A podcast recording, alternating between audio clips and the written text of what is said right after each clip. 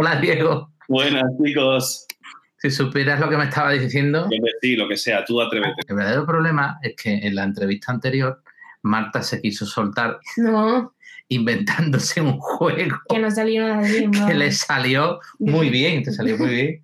Y claro, digo, ahora vamos a hablar con un experto en gamificación, en juego. Y dice, ¿ahora qué hago?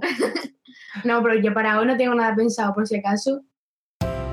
Conversaciones pedagógicas. Hablamos de educación. Con Martín Varela.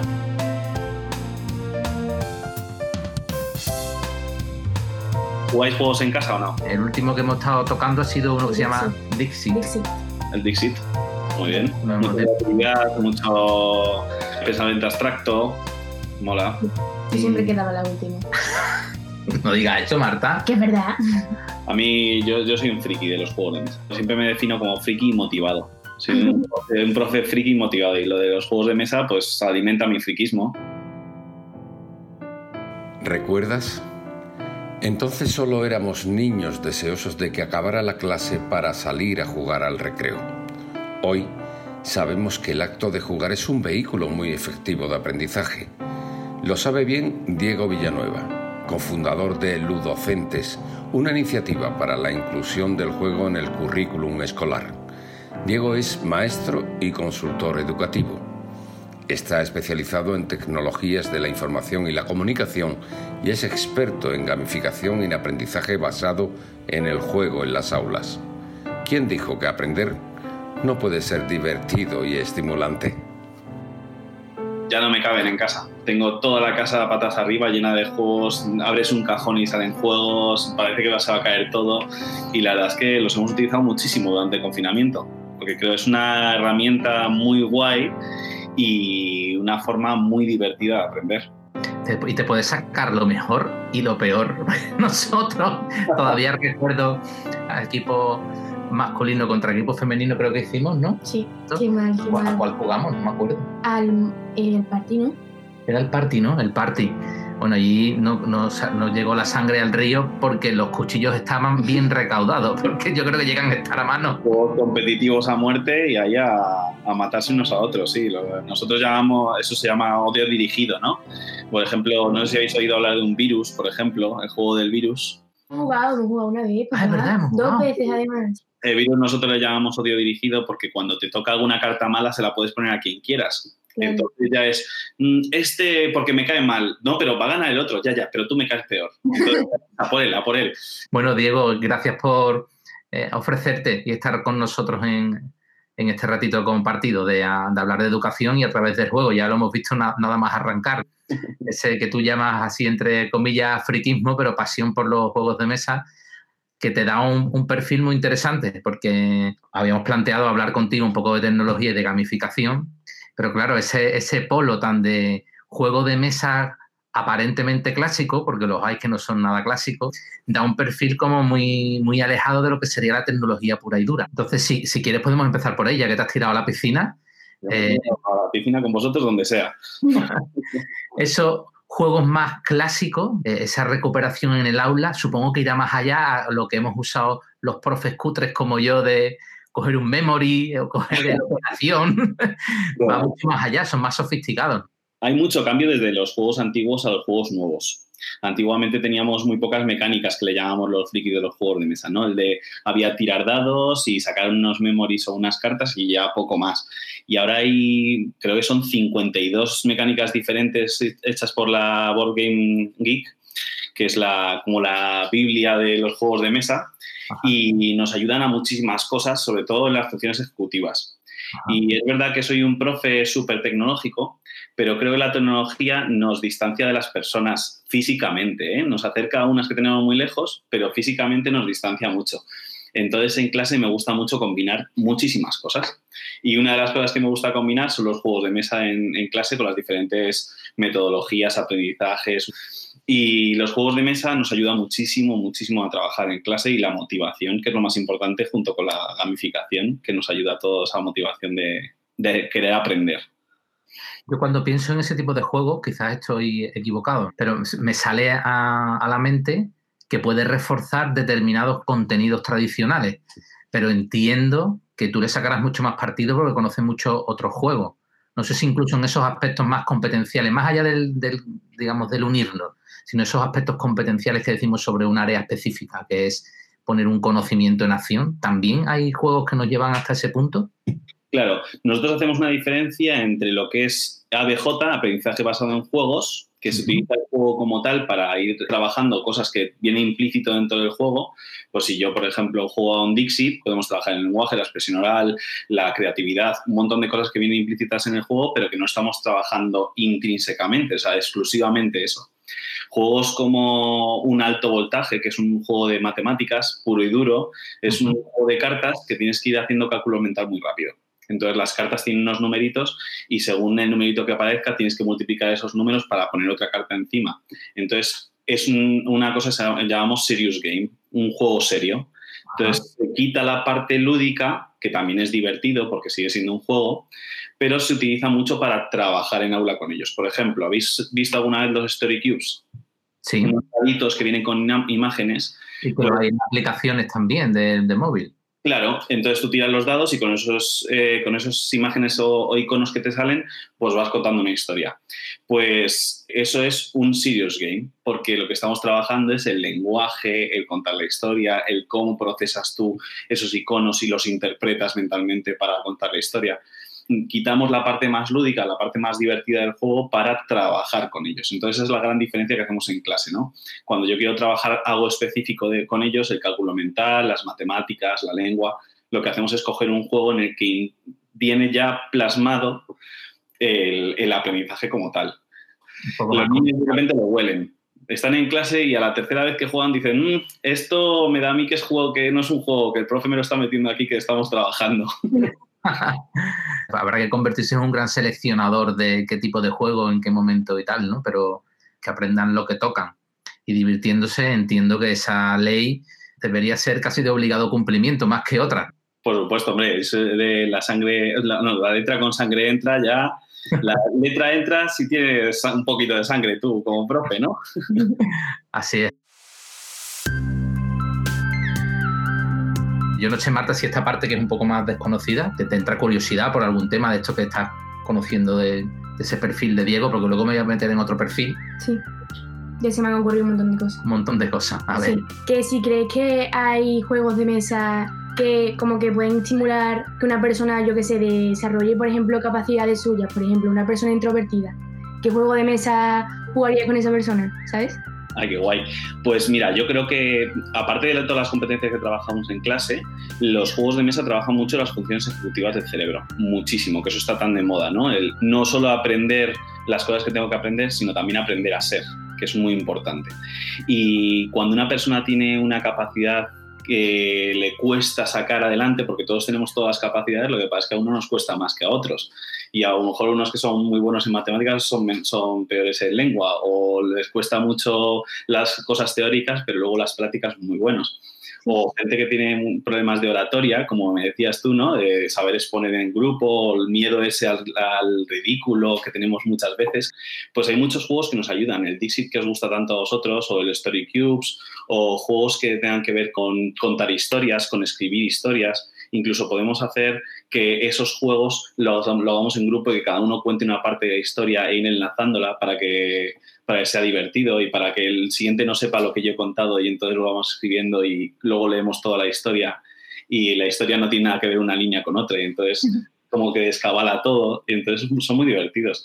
Y nos sacan cosas de nosotros que incluso nosotros no sabíamos. Por ahí entraríamos en un montón de posibilidades más, ¿no? Que si capacidad de liderar, etcétera, etcétera. Creo que, que sacaríamos un eh, perfil súper interesante. Incluso si te quedas como profe desde una parte externa, porque a mí me gusta mucho jugar con ellos también, porque ves también cómo reacciona cada una de las diferentes opciones, ¿no? En un juego te plantea muchísimas opciones y depende de cómo tú elijas esa toma de decisiones, estás trabajando esa planificación, esa estrategia, esa flexibilidad cognitiva que le llamamos, ¿no? De, de repente se me ha puesto alguien delante y, uy, ¿y ahora qué hago? Ya me quedo parado y ya no puedo hacer nada. No, pues ahora tengo que modificar mi forma de pensar para intentar llegar al mismo objetivo. Y eso es súper importante de hecho te desafían en ese sentido, que también hablamos mucho del desafío de contextos diferentes para que precisamente se pongan en marcha esos entrenamientos. Y lo bonito es aprender a ganar y a perder. de verdad. Bonito, bonito. Depende para cómo lo lleve cada uno. Personas que se pican muchísimo. Personas que se pican. No, lo dices, ¿verdad? No. Vale. Eh, vamos a hacer un blended total, aprovechando ahora que se va a poner de moda el blended learning, este aprendizaje híbrido. Vamos a darle la vuelta a una de las caras del cubo de posibilidades que nos da Diego, experto también en el uso de las nuevas tecnologías en el aula. Aparte de que se ha mostrado como una necesidad absoluta para conectar cuando estamos confinados, pero están entrando como deben. ¿Cuál es tu opinión como experto? ¿Crees que se quedarán como deben quedarse o, al final lo negativo puede ser que como es medio de contacto para el que está lejos, nos quedemos un poco solo en una parte determinada, que no tan profunda para el aprendizaje? Pero lo que está claro es que están. No es que hayan venido, sino que es que ya estaban. Entonces, incluso Marta me lo puede decir. Marta, tú ya has nacido con un dispositivo en la mano. O sea, para ti es normal tener internet, que para nosotros incluso no, Martín yo cuando nací no había ni internet, no había ni móviles. Teniendo toda esa capacidad que tenemos, ¿por qué no lo vamos a utilizar? El problema es cómo lo utilizas. Entonces lo que tenemos que hacer los docentes es enseñar a utilizarlo y aprovechar toda esa, esa potencia que tenemos con las nuevas tecnologías, que ya no son tan nuevas. lo importante es cómo lo utilizamos en clase.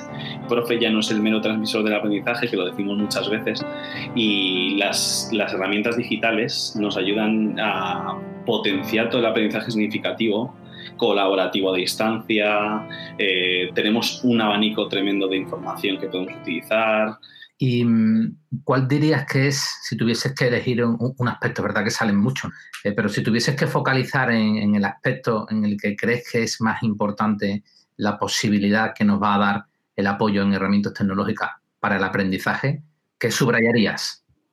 Una en concreto.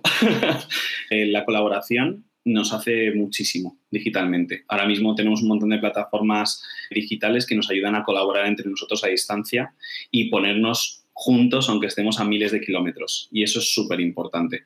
Y luego otra cosa es que creo que el aprendizaje lo hace súper significativo e individualizado.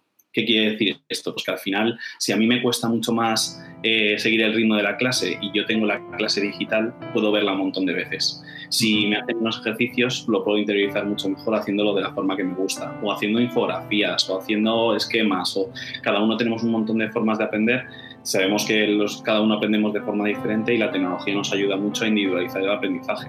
al final también ahí habrá que apostar por un conocer más profundamente a nuestros alumnos, a esos aprendices, para poder dar esa, digamos, esas distintas posibilidades un poco más acertadas para cada uno de esos, estilos o de esas maneras de aprender, entiendo. Y interactuar entre pares también, la evaluación entre pares, por ejemplo, digital es súper, súper potente porque en 10 segundos tienes una evaluación, lo puedes compartir con todo el grupo. Yo te bromeaba en la invitación para vernos juntos un rato sobre el título de quien tiene un amigo TIC tiene un tesoro. ¿Los nuevos amigos o ya no quieres más amigos después de lo que hemos vivido en estos meses? ¿Cómo ha sido la experiencia de tratar de ayudar a los compañeros? Pues mira, cuando estábamos en el, en el cole presencial, no había día que no me pararan la clase dos o tres veces con dudas o con problemas o algún niño llamaba a la puerta, mira, profe, que me ha mandado no sé quién, no sé cuántos porque me, no funciona el iPad. Y ahora la verdad es que los horarios de trabajo se han disipado. Entonces hay un horario de 20 horas al día de trabajo y entonces de repente hay alguien que quiere hacer algo al día siguiente y te llaman a las 10 de la noche, Diego, por favor, tú que sabes hacerlo, por favor, échame una mano que quiero sacar esto para mañana. Entonces, bueno, en sí me gusta mucho el ser ayuda, el colaborar entre todos, pero intento que seamos como una, una red de araña. Intento ir formando poquito a poquito a los profes para que entre ellos también se ayuden y ellos se formen entre ellos y, y al final somos una tela de araña que nos formamos entre nosotros. Y eso es lo bonito del aprendizaje, ¿no? Que podamos aprender de nosotros mismos y de los compañeros que tenemos alrededor. Pero sí, sí. Amigos, amigo, no sé si muchos, ¿eh? no sé si ya no, no, quieres tantos, ¿no? Porque ya habrá sido una invasión, pero bueno, con ese criterio de hacer fuertes a los demás, no, no morirás en el intento. Eh, yo no sé si de esta parte de tecnología, Marta. Eh, que yo te quería preguntar, que imagínate en el hipotético caso de que un profesor no quiere utilizar o no ve que es importante utilizar las tecnologías o hacer las cosas de manera, como era papá? Digital o, ludificadas. Eso. Muy bien. De manera que le dirías como para convencerle.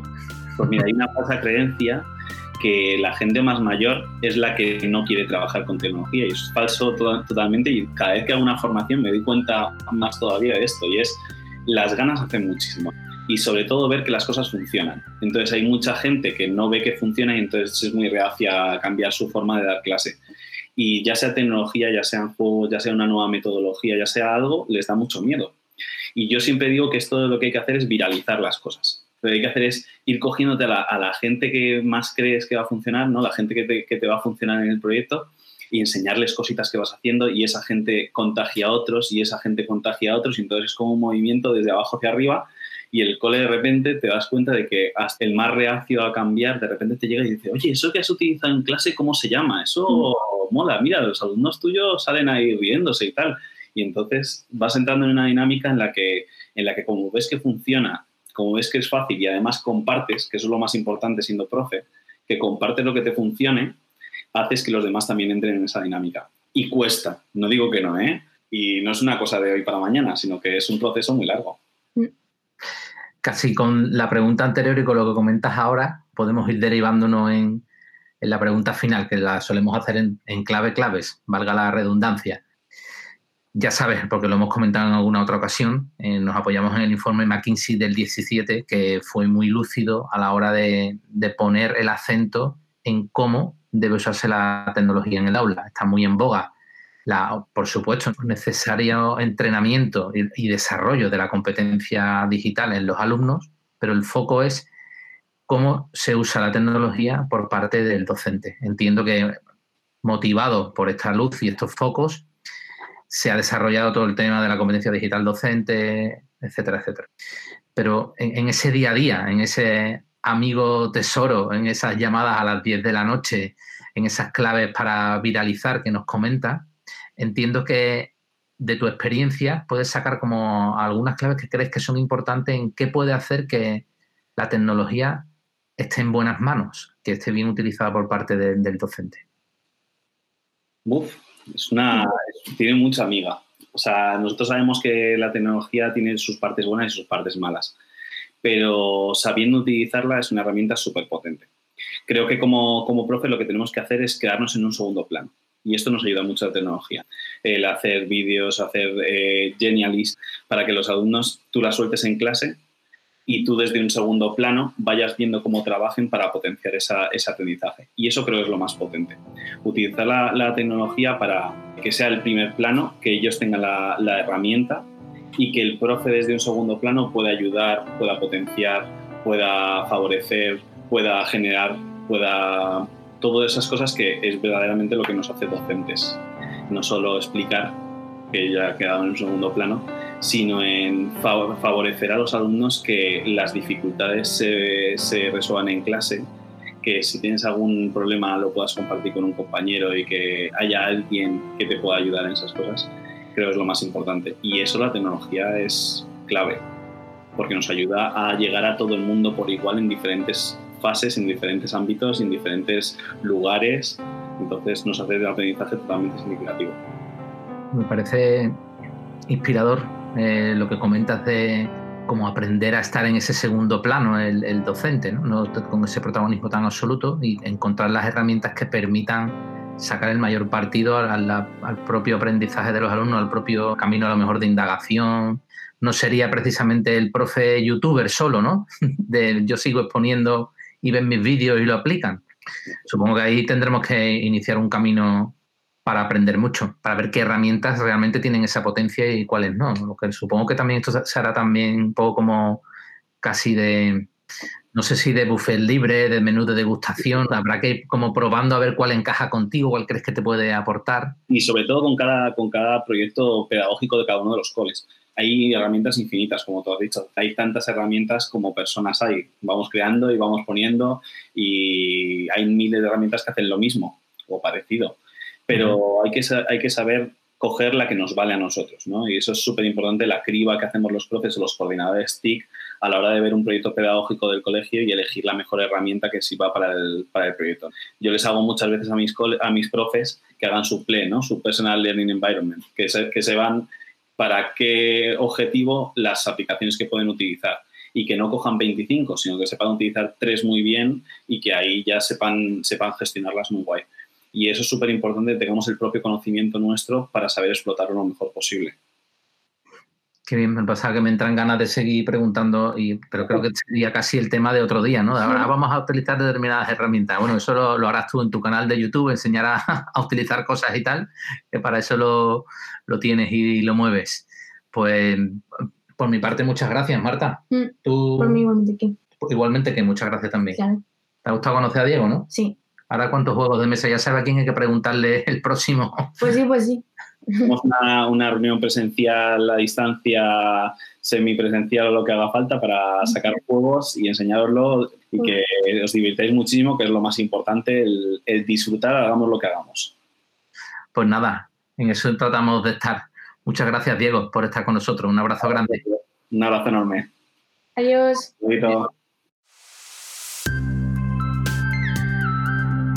Bueno, ¿qué? ¿Hago conclusiones o quieres que.? Lo que usted diga, usted es la estrella. La estrella, vale. Usted dirá. Usted es de las preguntas profundas. ¿Qué pregunta más interesante? Mis preguntas en realidad son la leche, ¿eh? Te digo. Sí, con colacao.